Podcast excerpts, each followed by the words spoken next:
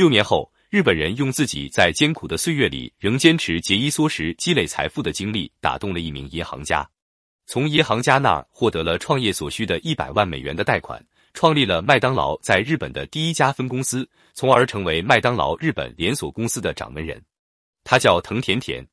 同样是在六年后，美国人成立了自己的经纪公司，并发现了最重要的有关证券市场发展趋势的预测方法。他把这一方法命名为控制时间因素。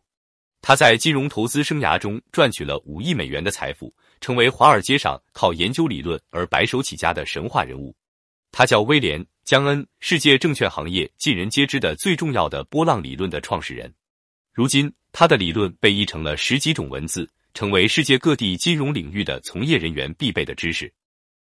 藤田田靠节衣缩食攒钱起家，江恩靠研究 K 线理论致富。这两个看似风马牛不相及的故事中，蕴含着一个相同的道理，那就是许多成就大事业的人，他们也同样是从一点一滴的努力中创造和积累着成功所需的条件。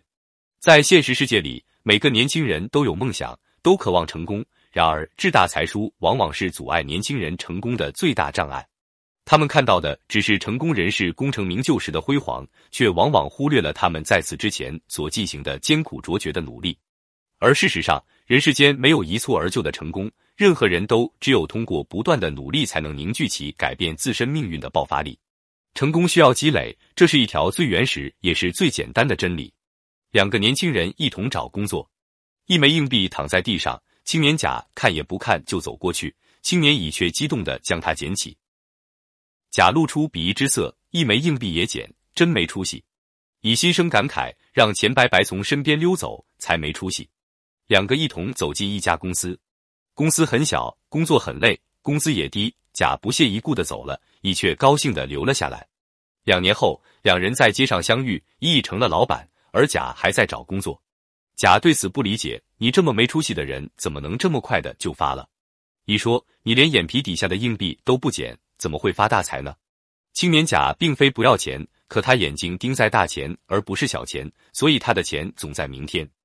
而青年乙不论大钱小钱，捡到手里才是钱。古人说：“聚沙成堆，积业成裘，积跬步，成百步。”积累是十分重要的，并不是大事情才值得花脑筋，任何小事情，只要你去用心的想，就必有所获。人几乎都有一个通病，认为无关紧要的事都不重视，尤其为别人服务，总觉得没有关系，殊途同归。不知这样日积月累，会把所有的客户都有得罪光了。几乎所有的人都愿意买那些完美的产品，即使价格高一些也无所谓。身为白手创业者，野心可以无限大，但在做法上却要有一点一滴都不马虎的精神。所谓积业成裘，积沙成丘，无论是累积经验还是累积财富，都是千古不变的至理名言。在一个人的日常活动中，我们可以发现某些预示着他未来的东西：他做事的风格，他对工作的投入程度。他的言行举止，所有的一切都预示着他会拥有什么样的未来。当我们看到一个工作兢兢业业、想方设法的时，每一件事都做得尽善尽美，以自己的努力和成就为荣，并在此基础上积极寻求进一步的发展和提高的人时，相信他总有一天会崭露头角。洛杉矶郊区有个年仅十五岁的孩子，拟了一个题为“一生的志愿”的表格，其中包括到尼罗河、亚马逊河和刚果河探险。登上珠穆朗玛峰，乞力马扎罗山和麦特和恩山，驾驭大象、骆驼、鸵鸟和野马，探访马可·波罗和亚历山大一世走过的路。